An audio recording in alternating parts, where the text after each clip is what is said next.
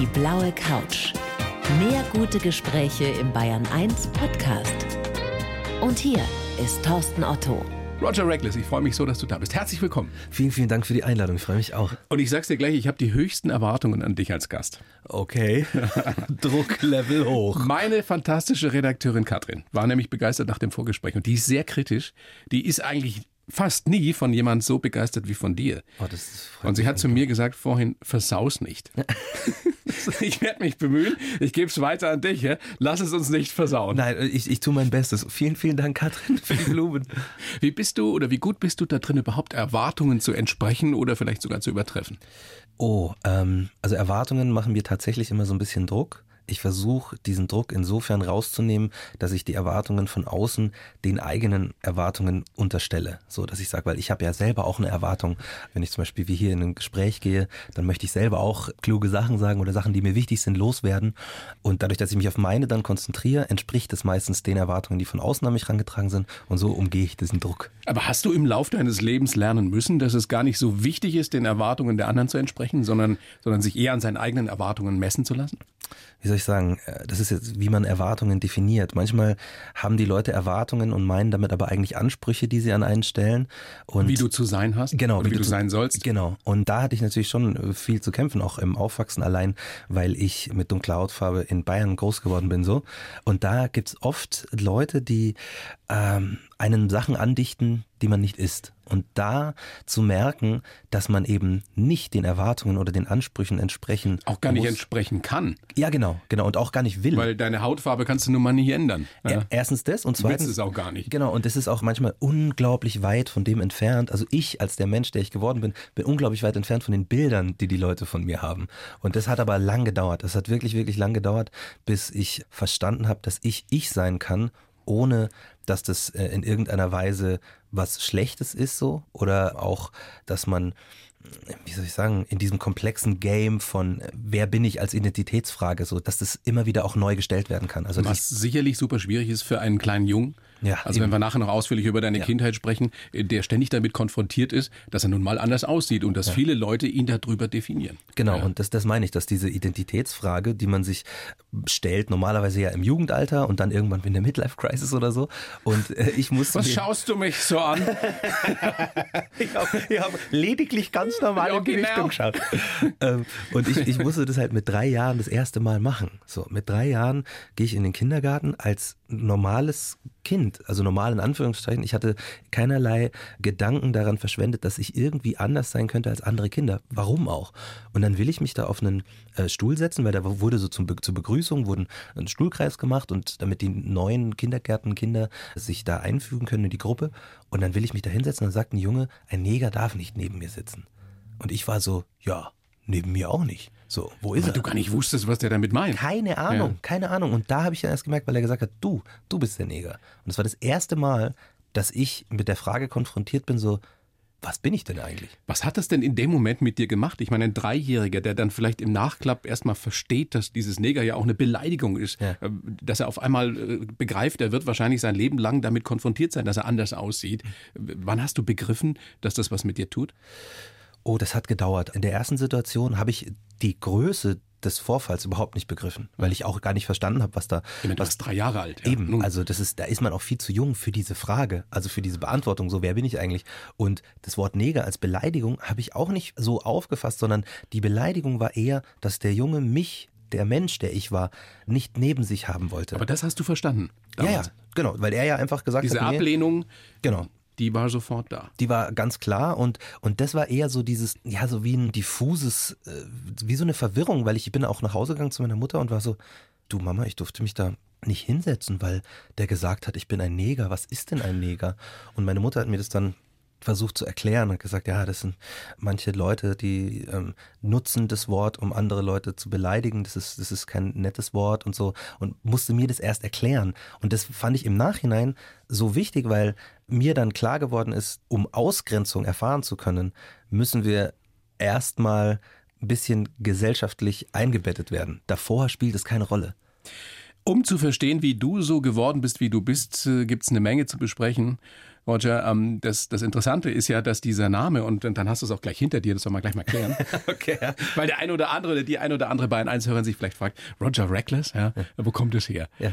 Erzähl die Geschichte dazu. Äh, okay, es ist etwas peinlich, aber ich war sehr jung. Ich war sehr jung. Ich, äh, In der Pubertät. Ja, genau. Ich habe als DJ angefangen, da war ich so 16 wahrscheinlich. Also 16, als ich dann schon richtig aufgelegt habe. Und ich hatte immer einen Namen aus der Star Wars-Dimension, so DJ Tarkin hieß ich früher. Und dann kam so der Punkt, an dem man jetzt so richtig öffentlich rausgeht und auflegt. Und dann habe ich einen neuen Namen gebraucht. Und ich wollte irgendwas mit, was so klingt wie Vor- und Nachname. Und dann war ich sehr interessiert an Mädchen damals, weil Rap war so super uncool. Ja, und äh, genau als ich dann angefangen habe mit dem DJing, war Rap irgendwie auf einmal cool. Und dann wollte ich halt so, ich hätte so gern mit mehr Mädchen Kontakt gehabt. Und dann ist Roger im Englischen heißt auch klar machen, so to Roger her, also sie klar machen. Und dann bin ich quasi der leichtsinnige Klarmacher. Und, äh, oh mein Gott. Ja, ist richtig äh, peinlich äh, im Nachhinein. Ich bin auch nie der Typ geworden. Ich war nie der, der Klarmacher. Du warst nie ein Aufreißer? Niemals, nee. Nee, äh, ähm, ist nicht mein Naturell. Also so. Nomen ist in diesem Fall nicht Omen. Nee, und im Nachhinein bin ich auch ganz froh drüber. So, weil, weil, jetzt niemand, wenn ich das jetzt hier nicht erzählt hätte, niemand würde diese Geschichte kennen. Aber du stehst dazu. Ja, hier, meine, es, ist, ey, das, das erste Mal, es ist das erste Mal, dass ich das öffentlich erzähle. Ernsthaft? Ja. Du hast es noch nie erzählt? Nee, nee. Ich, also in meinem Freundeskreis, so im Bekanntenkreis wissen es natürlich die Leute, aber das, jetzt bin ich alt genug. Jetzt ja, jetzt haben wir es gleich am Beginn des Gesprächs geklärt. Ja. Und jetzt kannst du damit leben. Ja, absolut. Auf deinem Instagram-Account steht, Reckless tut Dinge, ja, Reckless tut Dinge steht da. Ja. ja. ja da kann man jetzt nun eine Menge hineininterpretieren. Und genau das ist es. Dass das jeder soll? Äh, ja, weil ich, genau wie wir vorher gesagt haben, so welche Erwartungen oder was auch immer an mich herangetragen werden, so ich, ich möchte mich selber nicht gern limitieren. Ich mache wahnsinnig gern Sachen. Ich erlebe gern neue Sachen. Ich Probierst dich aus? Genau. Experimentierst? Ja, ich falle auch gern auf, auf die Schnauze und stehe dann wieder auf. Ich empfinde das als sehr erfrischende Erfahrung. Also, Reckless tut Dinge. Er rappt, er macht Musik, er moderiert, er schreibt, er ist studierter Pädagoge. Mhm. Das ja. ist natürlich schon eine Menge. Ja, ja. ja. Ich sehe es gar nicht allzu viel. Also es ist, ich, ich würde gern noch viel, viel mehr machen, aber die Zeit äh, lässt mich nicht. Und jetzt hast du eben auch noch ein Buch geschrieben. Wir haben schon äh, den Titel besprochen. Ein Neger darf nicht neben mir sitzen, eine deutsche Geschichte. Und ähm, es ist, was mir daran so gut gefällt, es ist A, sehr gut geschrieben, es ist spannend, es ist, ist anrührend zum Teil.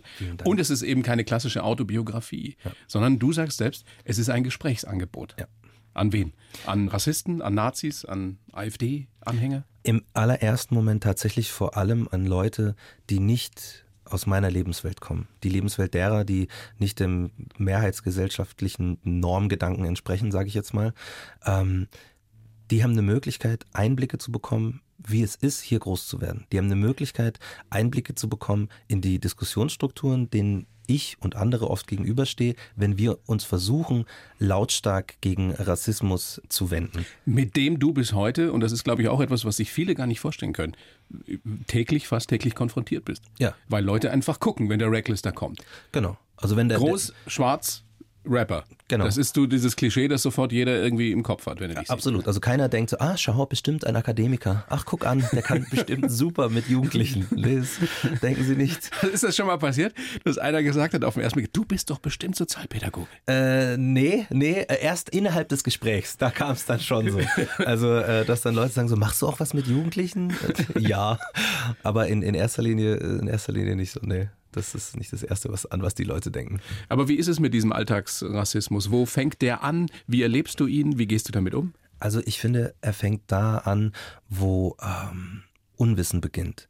Und deswegen eben auch dieses Gesprächsangebot, weil viele Leute halten sich selbst überhaupt nicht für Rassisten. Die glauben auch, dass sie überhaupt keine Probleme haben mit Rassismus. Aber wir leben in einer Welt voller strukturellem Rassismus. Auch ich bin in äh, rassistischen Strukturen oder latent rassistischen Strukturen aufgewachsen.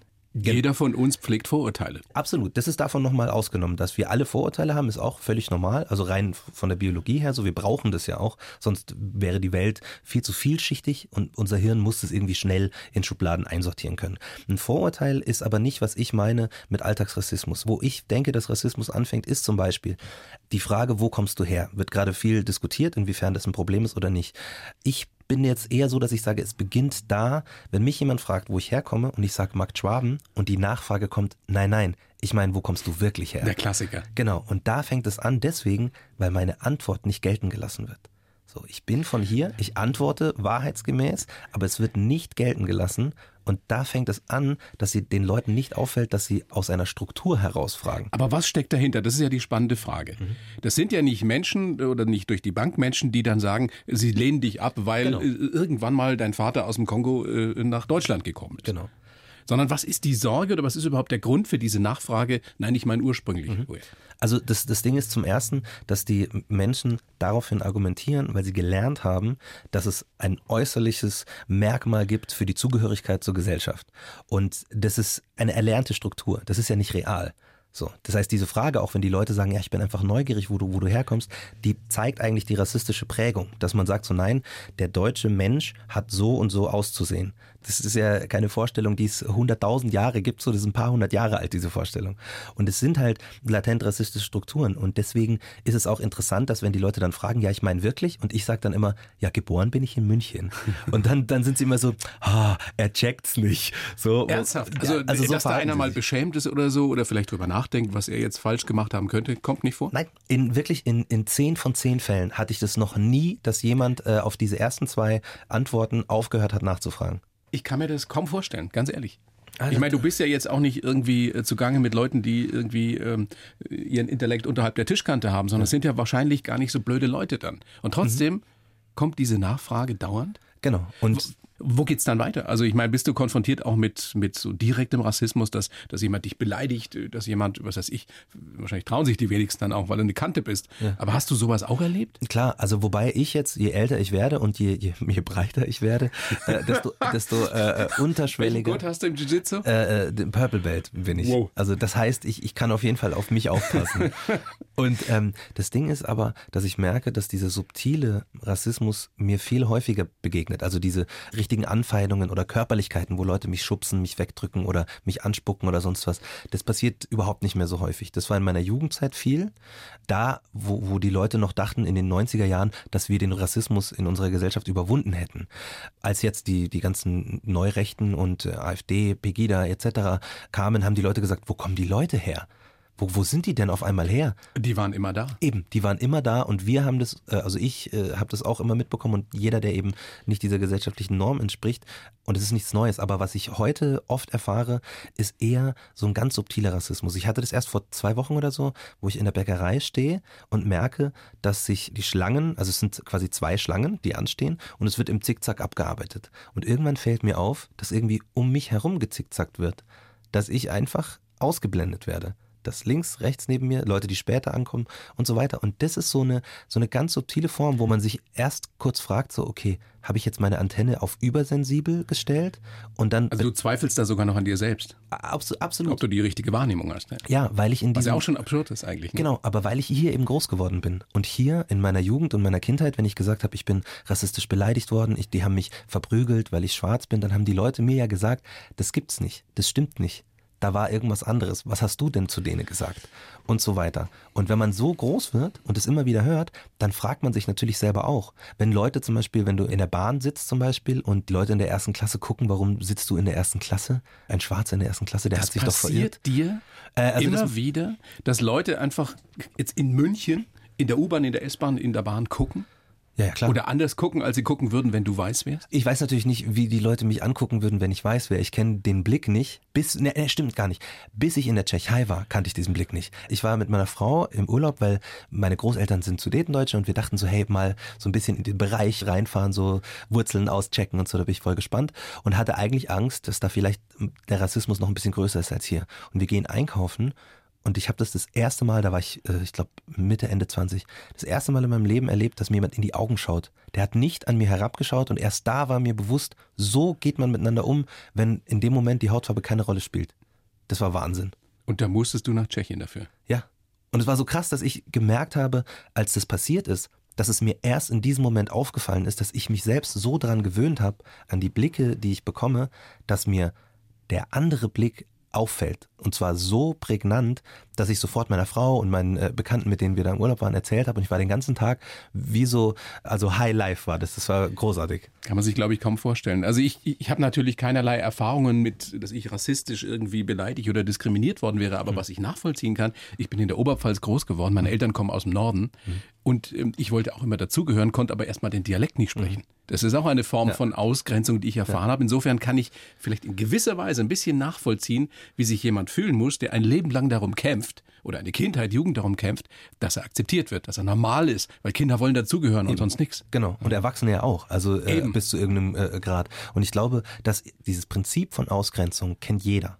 Also jeder hat äh, in irgendeiner Weise mal Ausgrenzung erfahren. Ich glaube, es, es ist die Empathie, die es ausmacht, sich dann zu sagen, oh, da gibt es noch mehr Levels dazu. Wenn man Ausgrenzung erfahren hat durch Dialekt, so, das ist eine Sache. Wenn man sich vorstellt, dass alle Lebensbereiche, in die man äh, eintritt, Job, Schule, Hochschule, alles private Sachen ausgehen, Clubs, dass da überall diese Ausgrenzung lauert. Das ist das Ganze potenziert natürlich. Genau. Ja, was du eben ein, ein halbes Leben lang äh, schon mitmachen musstest. Ja. Weil du natürlich nicht raus kannst aus deiner Haut. Ist logischerweise so. Ähm, du beschreibst in deinem Buch auch Geschichten, wie du mit Rassisten eben diskutierst. Du warst mhm. bei AfD-Veranstaltungen. Würdest du heute sagen, das macht Sinn, mit Rassisten zu diskutieren? Ich finde, also ich würde nicht mehr mit AfD-Funktionären oder, oder rechten Funktionären äh, sprechen, weil diese Diskussionen haben keinen Sinn. Ich war auf dem AfD-Stammtisch, wo Sachen gefallen sind, die unglaublich waren. Da ist in den ersten zwei Minuten, wo ich in dem Raum war, glaube ich, sechs oder sieben Mal das Wort Neger gefallen. Und dann gab es noch so einen Ausspruch von, wie lange wollen wir uns das in Deutschland noch bieten lassen? Und dann sagt jemand, bis wir mit dem Knüppel da rausrennen. Und ich habe mich dann in zu... In deiner Anwesenheit? In meiner Anwesenheit, genau. Und ich habe mich dann zu Wort gemeldet und gesagt, ich möchte bitte kurz einen Wortbeitrag äh, machen, so, was ich auch machen konnte und habe die Leute gefragt, was denn das Problem ist. Es läuft super gut. Mit den demokratischen Mitteln fahren die hohe Wahlergebnisse ein. Sie sind im Landtag, sie sind im Bundestag. Und ich höre hier nur, wie anstrengend die Demokratie ist, wie zermürbend und ermüdend das demokratische System ist. Und dieser Mann hier will auch noch mit dem Knüppel rausrennen. Das macht mir Angst. Und dann sagt derselbe Typ, der das ein paar Minuten vorher gesagt hat, sagt, das habe ich nicht gesagt. Und da frage ich mich, wie soll ich denn auf dieser Basis diskutieren? Das, ist, das, das, das heißt, das, mit denen macht es keinen Sinn. Nee, es mit raubt, funktionieren. Genau, das raubt mir Energie und es, es, es bringt nichts. Aber mit Leuten, die genau denen auf den Leim gehen, die das Gefühl haben, ja, hier ist ein Raum, an dem ich Gedanken äußern kann, die ich sonst nicht äußern kann, die so ein bisschen das Gefühl haben, eben da auch dazugehören zu können. Mit denen macht es Sinn, glaube ich, zu sprechen, um ihnen einfach die Augen nicht zu öffnen, aber das Blickfeld ein bisschen zu erweitern. Weil wenn du sie von vornherein ausgrenzt und sagst, das sind doch sowieso nur alles Nazis, hm. was sie logischerweise nicht sind, sondern es sind zum Teil verirrte, zum Teil auch nicht äh, besonders schlaue Menschen, aber zum Teil auch Menschen, die einfach sich ausgegrenzt fühlen. Wenn du mit denen nicht redest, drängst du sie noch mehr in diese rechte Ecke. Ja, ich glaube. bewirkst gar nichts. Also ich glaube, ich dränge niemanden in eine Ecke, wenn ich nicht mit ihnen rede, aber ich kriege sie da auch nicht raus. So, das ist, äh, glaube ich, das Ding, dass man quasi, wenn man den Anspruch hat, Leute zu ändern, dann muss man auch auf die zugehen. So, äh, ich habe es probiert bei der AfD selbst und habe gemerkt, also mit den Funktionären geht's nicht. Mit den Leuten, die da hinterher gehen und die der Idee nachlaufen, ist es, glaube ich, auch sehr, sehr schwierig. Hast du es erlebt, dass du jemanden überzeugen konntest? Nee, nicht wirklich. Was ich bemerkt habe, ist dadurch, dass ich das Buch geschrieben habe, dass Leute das ganz viel im Familienkreis verschenkt haben und die dann gesagt haben, hey, mein Vater, mein Opa oder meine Tante, die haben sich jetzt diesbezüglich etwas sensibilisiert. Das glaube ich, ist das Größte, was ich bisher erreicht habe. Also ich kann jetzt nicht sagen, dass ein Rassist äh, konvertiert wurde, aber äh, wenigstens ein bisschen sensibilisiert. Ja, das ist doch immerhin schon mal was. Also nochmal, dein Buch Ein Neger darf nicht neben mir sitzen, eine deutsche Geschichte. Und Hannes Ringelstädter hat das Vorwort geschrieben. Ja. Und er formuliert einen sehr interessanten Gedanken. Er sagt zunächst, man ist geneigt, ähm, Mitleid, Empathie zu, zu empfinden mit diesem kleinen schwarzen Jungen mhm. von damals. Aber man könnte es ja auch ganz anders sehen du bist so geworden und du bist der Typ mit dem eigenen Style und mit dem Erfolg auch heute, weil du es eben nicht leicht hattest, mhm. weil du anders warst oder beziehungsweise anders aussahst und damit umgehen musstest. Wie findest du diesen Gedanken von Hannes? Ich finde den voll wichtig und der ist auf mich bezogen. Das heißt, man kann das nicht generalisieren. Also, dass Erfahrungen dieser Art immer dazu führen, dass man sich zu was Positivem entwickelt. Aber würdest du sagen, dich hat's stark gemacht? Mich hat vor allem meine Mutter stark gemacht, die mich geleitet hat durch diese ganze Ablehnung. Weil wäre die nicht gewesen, hätte ich das nie so reflektiert hinterfragen können und ähm, mich selbst als Mensch auch mal getrennt von diesen Bildern gesehen, die auf mich projiziert werden. Und das ist tatsächlich so ein wichtiger Punkt, weil das erleben ganz viele Menschen und jeder geht damit anders um. Jeder geht mit Ablehnung anders um. Es stimmt, alles, was wir erleben, macht uns zu dem, was wir sind. Und ich habe das Glück gehabt, dass meine Mutter eben mir eine parallele positive Welt gezeigt hat. Wir waren viel in Niederbayern, wir waren viel auf dem Hof und das waren viel im Urlaub, weil sie gesagt hat, hey, das sind Erinnerungen, die kann dir keiner wegnehmen. Und das hat mir gezeigt, es gibt nicht nur diese Welt der Ablehnung, sondern es gibt auch eine wunderbare Welt, die ich mir selbst erforschen kann. So. Wie ist das denn heute mit dem Dazugehören? Was sind die Momente, in denen du dich am, am dazugehörigsten fühlst, zu was auch immer? Am dazugehörigsten. Wahrscheinlich deine Familie?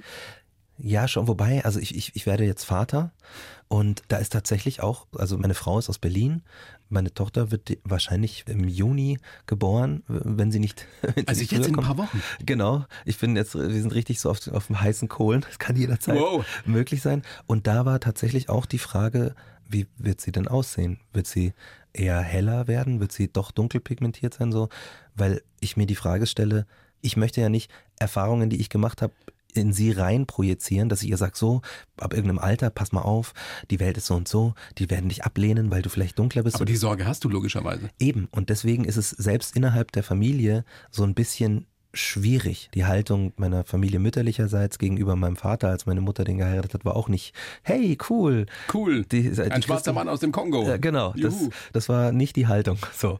Sondern äh, wie war die Haltung damals? Ja, das war so, die Fleischerin, die hat dann, die hat einen Neger.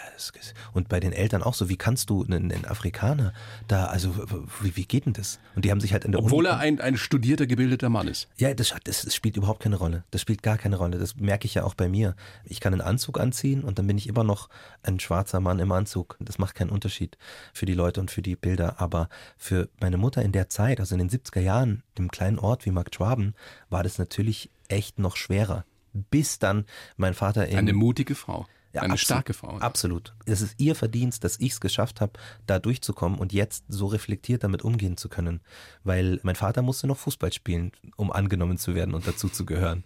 So, ich äh, war so schlecht im Fußball. da war, das wäre bei dir ausgefallen. Ja, war nicht nee, aber dafür hast du die, die Musik, die Sprache für dich entdeckt. Ja, das war tatsächlich mein Punkt zum erstmaligen nicht nur dazugehören, sondern auch was schaffen können. Breakdance damals in Marktschwaben. Genau. Breakdancen in Marktschwaben. In der Metropole Marktschwaben. ja. Der Rap-Metropole Marktschwaben. Es ist wirklich so. Man, man macht sich gar keine Vorstellung, wie viel auf dem Land jugendkulturell geht eigentlich. Naja, weil die euch auch in München wahrscheinlich ausgelacht ja, haben. Da waren wir die Dorfdeppen halt so. Aber da draußen bei uns, wir haben das, das äh, Graffiti haben wir gemacht. Ich habe ja alles probiert. Ich habe Graffiti malen probiert. Hast du Breakdance gemacht? Ja, ja. Und ich war richtig schlecht, aber es hat mir richtig viel Spaß gemacht. Aber du warst äh, auch ein paar Kilo weniger wahrscheinlich damals, oder? Ja, ja, schon. Also nicht viel weniger. Also ich war immer schon ein etwas festerer Bub, aber ich habe gern auf die Rhythmiken mich bewegt. Das fand ich total äh, cool. Und das hat sehr, sehr viel auch generationenmäßig zusammengebracht, weil wir da mit älteren Jugendlichen dann mhm. zusammen waren, die uns Sachen erzählt haben über die Musik, wo wir Musik, wo wir Platten herkriegen, Vinyls.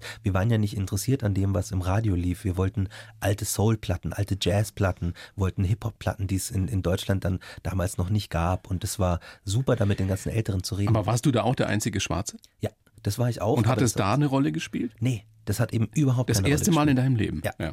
Ich konnte einfach dabei sein und ich konnte, es war nicht wichtig, wie ich ausgesehen habe, es war wichtig, was ich getan habe.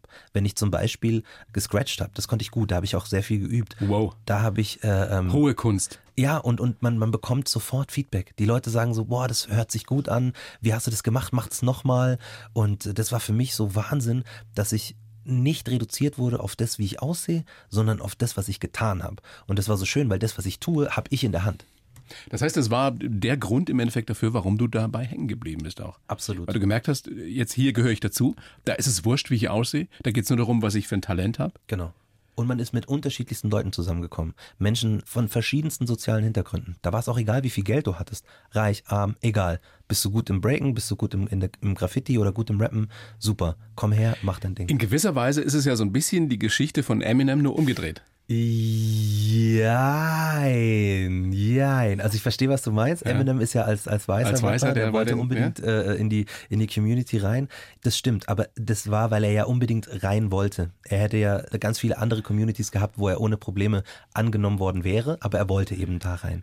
Und bei mir war es so, dass das die einzige Möglichkeit war, wo ich angenommen wurde. Okay. Weil damals. Das heißt, du hattest noch nicht mal die Wahl. Genau ich bin trotzdem froh, dass es, dass es geklappt hat und bis heute gut ist. Oh ja, und immer besser wird. Ja. Wir können ja gleich mal ein bisschen auch noch äh, Musik hören von Roger Reckless. Es gibt passend zu Ein Neger darf nicht neben mir sitzen, zu deinem Buch, praktisch sowas wie ein Soundtrack. Mhm. Ja. Einen Song.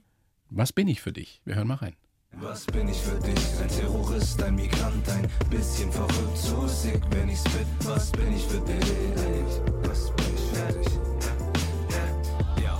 Was bin ich für dich? Ein Akademiker, ein Loser, ein Bruder, einer, der Musik in seinem Blut hat. Was bin ich für dich?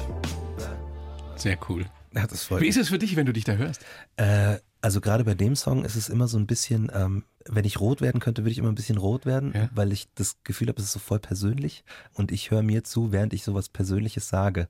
Aber ich, ich mag genau dieses Gefühl, mag ich total gern. Du hast im Vorgespräch oder in dem Fragebogen, den wir dir geschickt haben, hast du geschrieben, glaube ich, als eine deiner größten Stärken meine Schwäche. Ja, also das, Das fand ich faszinierend.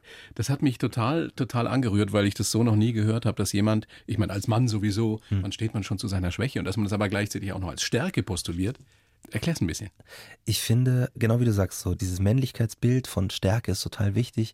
Das habe ich nie so gelebt und ich fand eher die Momente, wo ich schwach war, daran bin ich immer gewachsen, weil ich nie mich gescheut habe, meiner Schwäche in die Augen zu schauen. Das ist, hat auch viel mit Ängsten zu tun. Ähm, Und Ängsten überwinden vor allem. Genau, und da habe ich mich nie davor gescheut. Ich habe sehr viel, Mai auch Wettkämpfe gemacht und ich habe unglaublich viel verloren. Ich habe so viele Kämpfe verloren, bevor, Jetzt äh, Jiu-Jitsu. Genau, also bevor es überhaupt losging mit Medaillenkriegen. Und es war jedes Mal, jeder verlorene Kampf war eine unfassbare Lehrstunde. Das alles, was ich da falsch gemacht habe, habe ich nie wieder falsch gemacht.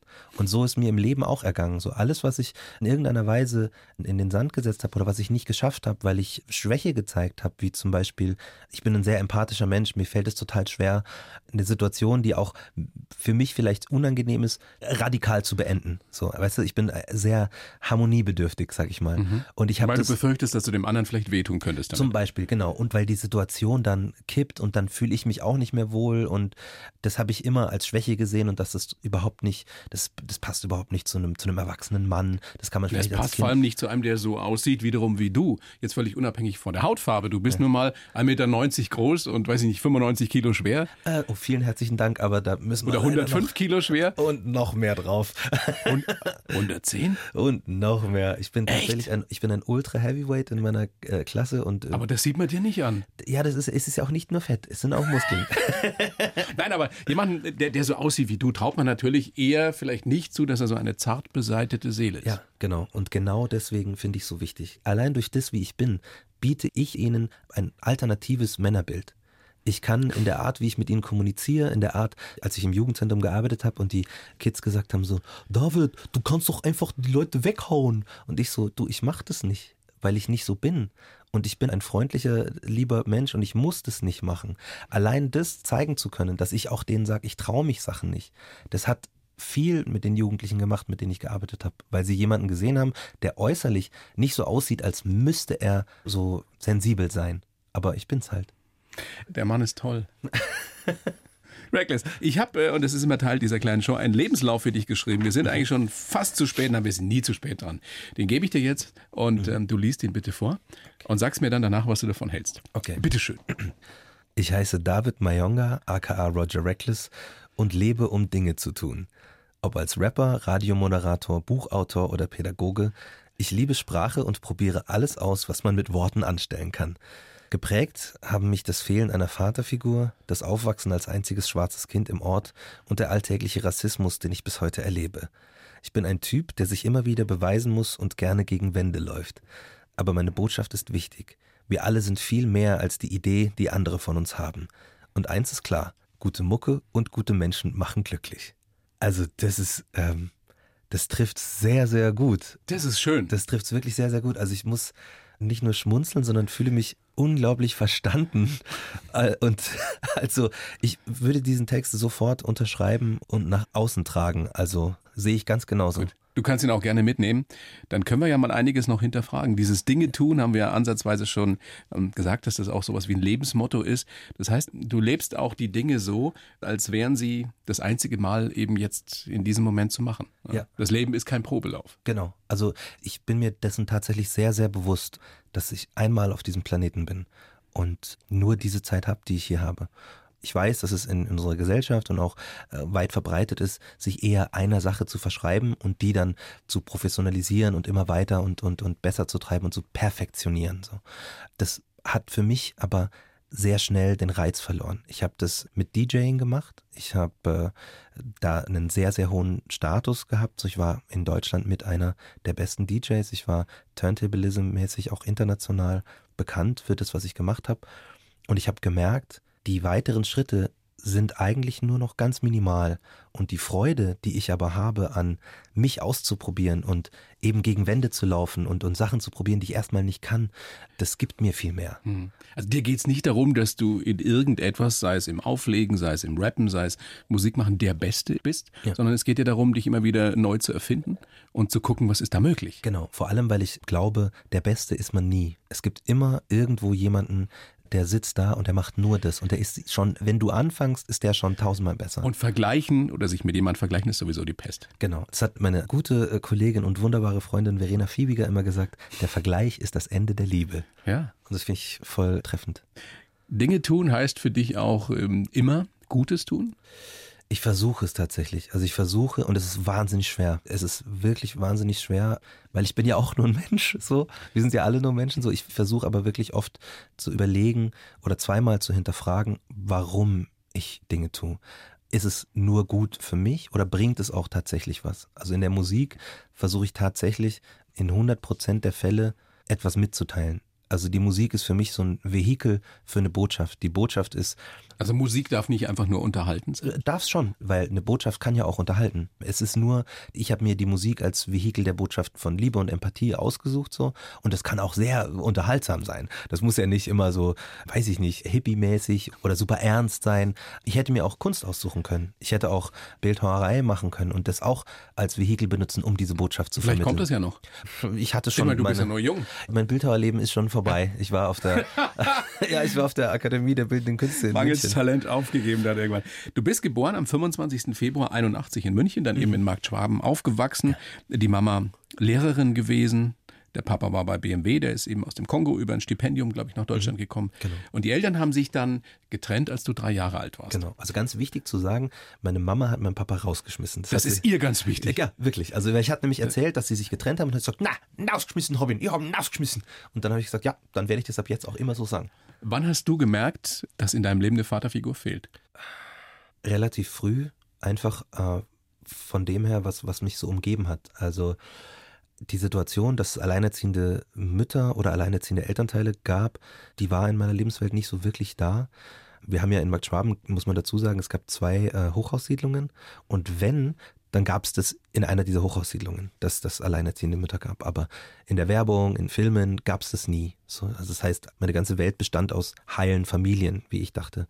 Und ich dachte, wenn es einem gut geht, dann hat man ein Haus und wenn es einem gut geht, dann hat man einen Vater und eine Mutter. Also fehlt mir schon mal irgendwas.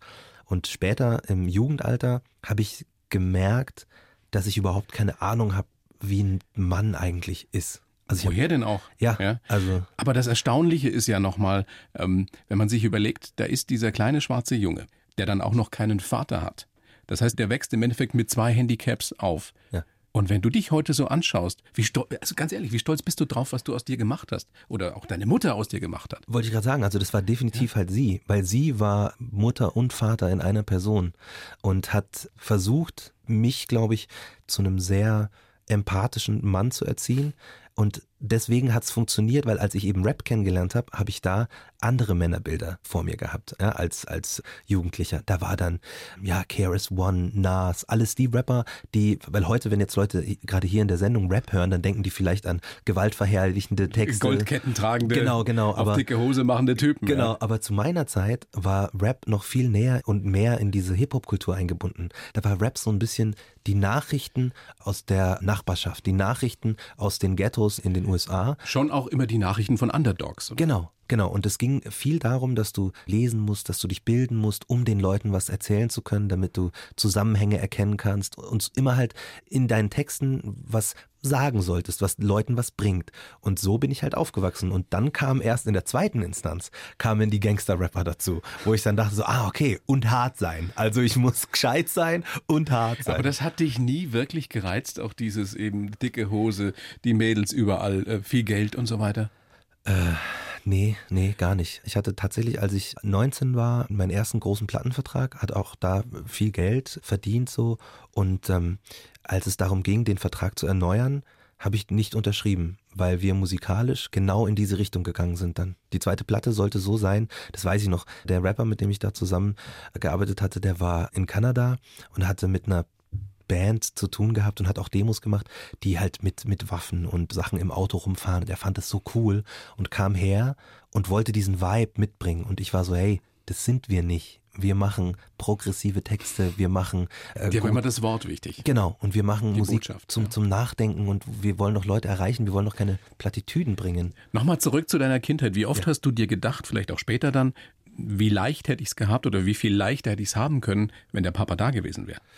Das habe ich mir früher oft gedacht. Das habe ich mir wahnsinnig oft gedacht. Ich habe erst, als ich meinen Vater richtig kennengelernt habe, gemerkt, dass es gut so war, wie es ist. Und ich habe mit meinem Bruder, der ja bei meinem Vater aufgewachsen ist, glaube vor ein paar Monaten erst drüber gesprochen. Wir haben nie darüber gesprochen, wie es eben war, mit und ohne meinem Papa aufzuwachsen.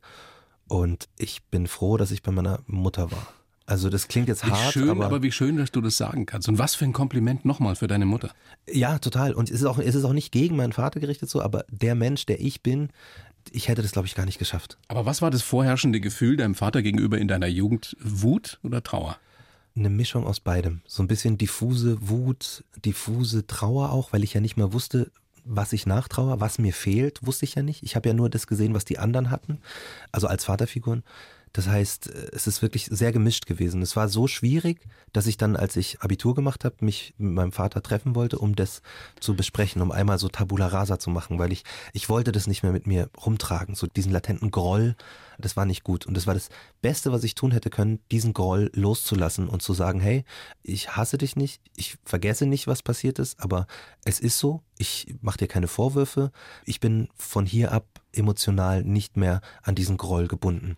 Und das hat mir ermöglicht, so viel mehr zu sehen und äh, mich so mehr zu entwickeln. Wie ist denn das Verhältnis heute?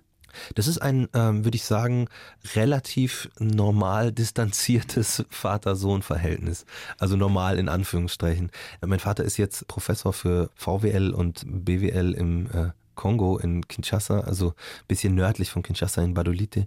Und äh, wir sehen uns nicht häufig, wir, wir schreiben ab und zu und im Rahmen des, des Buches habe ich sehr, sehr viel mit ihm gesprochen, weil ich unglaublich viele Sachen gar nicht wusste. Und da habe ich gemerkt, dass wir halt ein kühles Verhältnis haben, so, aber ein freundliches. Es ist jetzt nicht die emotionale, hochtragende Liebe, aber es ist ein gutes, nicht mehr belastetes Verhältnis. Ich habe das Gefühl, wenn man sich mit dir unterhält, was wir jetzt seit einer halben, dreiviertel Stunde tun, dass du unglaublich in dir selbst ruhst. Ist das nur ein Eindruck, den du hervorrufst bei deinem Gegenüber, also jetzt bei mir, oder ist das so? Also es freut mich, wenn es so rüberkommt. Es ist mein Ziel. Also ich möchte dahin kommen. Ich selber sehe es noch nicht so als geschafft an, aber ich möchte tatsächlich dahin. Ich möchte es schaffen, dass ich mit mir in Ordnung bin, dass ich wo sitzen kann, existieren kann und nicht mal glücklich bin, sondern eine heitere Gelassenheit an den Tag lege. So. Ja, die ja viele von uns anstreben. Ja. Und für die meisten von uns wird es ein, ein ewiger Versuch bleiben. Aber was passt noch nicht? Wo würdest du sagen, ähm, hast du noch Nachholbedarf? Ich glaube, das Wichtigste ist zum einen, dass ich mein Grübeln strukturieren muss.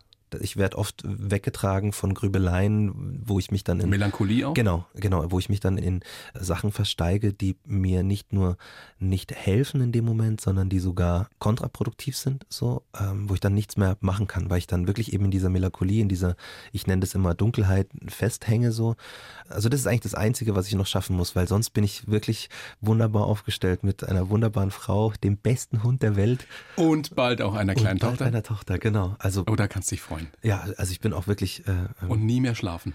ja, das, lustigerweise, das sagen alle, Es alle ist so. alle Väter sagen das, All- alle Mütter sagen, es ist das schönste Gefühl der Welt und alle Väter sagen, schlaf noch mal gescheit aus. Ja, nee, es ist beides. ja. Ne? Aber das- was bringt dir das jetzt irgendwie zu erzählen? Du wirst es selbst erleben. Ja, und ich, ich freue mich drauf. Und weil wir gerade über Melancholie gesprochen haben und über Grübelei, es gibt natürlich einen ganz anderen Roger Reckless auch, der eben auch nicht nachdenklich ist, sondern der einfach nur Quatsch macht. Wir wollen uns mal etwas anhören jetzt zum Schluss dieser kleinen Show, was mir sehr viel Spaß gemacht hat, nämlich dein Stanzel-Battle mit Renate Meyer. Super. Sehr, sehr lustig. Bart und hart sind meine Reime. Also hart ist das letzte und Bart ist, ist der erste. Dann was ich dazwischen sage, muss ich mir dann quasi improvisieren. Ja. Okay. Ich überlege ich überleg gerade, ob mir, ob mir da einer. Was würdest denn du draus machen mit Bart und Hart, wenn das die Reime wären? Ja, du bist der David, du hast einen schönen Bart bei mir, so ein Bart wachsen, da, das war fein hart. Das ist Wahnsinn. So super. Also das war auch, das war so, eine wichtig, so ein Das wichtiges fragen Erlebnis. so viel, sag einmal, wo bist du geboren? In Minge, da bin ich geboren, aber in Schwamm, da bin ich geboren.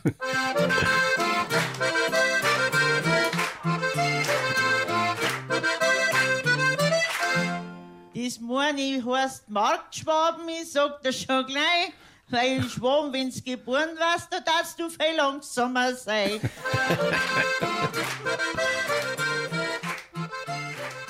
Das war, ach, Sau geil. Anders kann man es nicht formulieren. Wer hätte denn jemals gedacht, dass sowas zusammenpasst? das, Das ist ja die beste Gstanzl-Sängerin überhaupt, glaube ich, kann man sagen. Die absolute, äh, hier gro- großartige, wirklich Verneigung und Huldigung der Renate Meyer, die ist der Wahnsinn. Und dann der Rapper dazu. Ja, weil ich sehe wirklich, ich habe mich ja unbedingt mit ihr treffen wollen, weil für mich ist Gestanzeln, das ist nichts anderes als Rap. Das ist nichts anderes als Freestyle-Rap, das, was ich so sehr liebe. Also improvisierte Texte zu machen. Und gleichzeitig ist es so viel schwerer. Weil im Rap, da habe ich die Musik als Freund, da kann ich Pausen lassen, da habe ich Platz und Länge. Und die Gestanzler, die haben zwei Zeilen. Da müssen die Reime drin sein, die Pointe muss sitzen, lustig muss sein und die Leute müssen es sofort kapieren. Und das ist unglaublich. Da sitzt also diese kleine, etwas ältere, wunderbare Gstanzl-Sängerin und da sitzt der große, etwas jüngere, kräftige Rapper. Und was hat euch verbunden letztendlich? Tatsächlich die Liebe zu der Kunst. Wir sind da angekommen in Passau, haben wir uns getroffen und ähm, ich weiß es noch ganz genau, da war der Redakteur dabei, äh, für, für Puls haben wir den Beitrag Ja. gedreht und dann haben wir uns gesehen, die Renate und ich, und haben wirklich binnen Sekunden angefangen zu fachsimpeln über die Art, wie wir mit Texten umgehen. Das war so, ja, und wenn's noch du das Freestyle machst, noch, wie, wie denkst du dir da das aus? Und ich so, ja, und bei dir, du hast überhaupt keine Zeit. Und dann war der Redakteur immer so, ja, spart euch das auf, spart euch das auf, wir drehen ja gleich. Und wir konnten nicht, weil wir beide so interessiert waren an der Art, wie das Gegenüber auf die Kunst zugeht und wie man das so macht. Und da kann man auch wieder sehen und lernen aus dieser kleinen Geschichte, dass es völlig wurscht ist, wie jemand aussieht, was er auch für einen Background hat, sondern es geht darum, wie es in dir drin aussieht Genau. und was du tust. Absolut. Und das war für mich tatsächlich eine der besten Erlebnisse auf äh, bayerischem Boden, dass ich mich an diesem Abend, ne, wirklich, weil ich habe mich an diesem Abend mit der Renate zusammen in diesem Gasthof in Passau, ich habe mich noch nie so bayerisch gefühlt, noch nie so aufgehoben. Auf einmal war das, wie ich mich fühle, weil ich empfinde mich als Bayer. Ich, weißt, Du das, bist ja auch einer. Eben, aber das wurde eben mein ganzes Leben lang immer wieder in Frage gestellt so. Aber an dem Abend, da war das so. Und das war unglaublich. Das war für mich, also bin ich bis heute dankbar, dass ich den Tag erleben durfte mit der, mit der Renate Meyer, weil in die Gesichter zu schauen, da war ja der Trachtenverein da und die ganzen Leute. Und im ersten Moment haben die auch diese Blicke gehabt von, ja, was macht denn jetzt? Was macht denn da? Genau, was, was macht Was jetzt er da? so? Da? Genau, was holt sie den, den dann auf? Und auf einmal, als wir so angefangen haben, auch so hin und her, sie hat mir ja dann live einen Stanzel-Workshop gegeben quasi und mich so krass fertig gemacht. das, war, das war super. Und da zu sehen, wie die Leute eben Teil von dieser Aktion sind, die da gerade passiert, wo auf einmal es keine Rolle mehr spielt, wie ich aussehe, sondern genau an dieser Zeile, die wir gerade gehört haben, so, wo ich sage, ja, ich bin in München geboren, aber in Markt Schwaben erst geworden so. Und, und sie dann, weil in, in Schwamm, also in Markt da sagt man ja, ich vor auf Schwammhafe, da sagt man das Markt gar nicht. Und sie sagt, ja, ich glaube, du meinst Markt Schwaben, weil wenn es in Schwaben geboren wärst, dann wärst langsamer. Und da war ich so, ey, das habe ich noch nie erlebt, dass jemand nicht nur es ernst nimmt, sondern auch noch in eine Punchline einbaut, dass ich aus Markt Schwaben bin und das in Passau, mitten in der Wirtschaft, besser wird's nicht. Aber so ein Erlebnis, wie es du da gehabt hast, und du hast es ja jetzt eindrücklich geschildert, dass es für dich sehr emotional war, das gibt doch Hoffnung, oder? Absolut, absolut. Wenn sowas möglich ist, dann muss auch noch viel, viel mehr möglich sein. Genau. Und ich glaube, das ist genau das, warum das so wichtig ist, dass wir das gemacht haben. Weil die Sichtbarkeit dessen, die kann die Blickwinkel verändern. Dass ich es erlebe mit jemandem wie der Renate, das ist gar nicht so, also überhaupt nicht weit her, weil wir sind beide Künstler und wir lieben, was wir tun und wir können da super aufeinander zugehen. Aber Leute, für die diese beiden Welten ganz weit auseinander weg sind, so, wenn die das sehen, wie nah das beieinander sein kann, das ist halt was Schönes. Das ist das, was unter anderem Kunst erreichen kann. Ja. Menschen zusammenzubringen, Absolut. bei denen man nicht gedacht hätte, dass sie zusammengehören. Genau. Reckless. Großes Vergnügen, dass du da bist. Hat mir echt riesen Spaß gemacht. Vielen Dank für deine Zeit. Vielen, vielen Dank für die Einladung. Ähm, sag gerne nochmal dein Buch. Ein Neger darf nicht neben mir sitzen. Eine deutsche Geschichte. Unbedingt lesenswert. Wann kann man dich sehen, hören? Ich spiele am 20. Juli auf dem Oben ohne Open Air in München am Königsplatz. Da gibt es, glaube ich, auch noch Karten. Und äh, sonst am 19. Juli moderiere ich einen Abend mit Moop Mama auf dem Tollwood Festival auch in München. Das sind so die nächsten Termine. Und ansonsten bin ich im Oktober in Nürnberg. Da spielen wir nämlich mit Sammy Deluxe und David P. und den unfassbaren Tribes. Das ist eine ganz großartige Das Live-Band. ist genau die Musik für die Bayern 1 Hörerinnen und Hörer. Ja, das ist aber wirklich gut. Ja, ich weiß. Ich weiß, dass es gut ist, Eine ja? wunderbare Band und wir machen zum dritten Mal eine Tour, die nur improvisiert ist. Die aus rein improvisierten Texten besteht, wo jede Show anders ist, aber immer, also bis jetzt, es ist jetzt die dritte und letzte Tour, ist immer ein Highlight und da ähm, sind wir quasi das einzige Mal in Bayern, in Nürnberg im Oktober. Also wer da noch Karten sich ergattern kann, sollte das machen, weil das wird wirklich Wahnsinn. Roger Reckless, David Majonka, vielen herzlichen Dank für das Gespräch und alles Gute dir. Dankeschön, Dankeschön. Und viel, viel Spaß als Papa. ja, doch. Und schlafen noch ein bisschen vorher. Vielen, vielen Dank. Gerne. Hammer. Die blaue Couch, der Bayern 1 Talk als Podcast.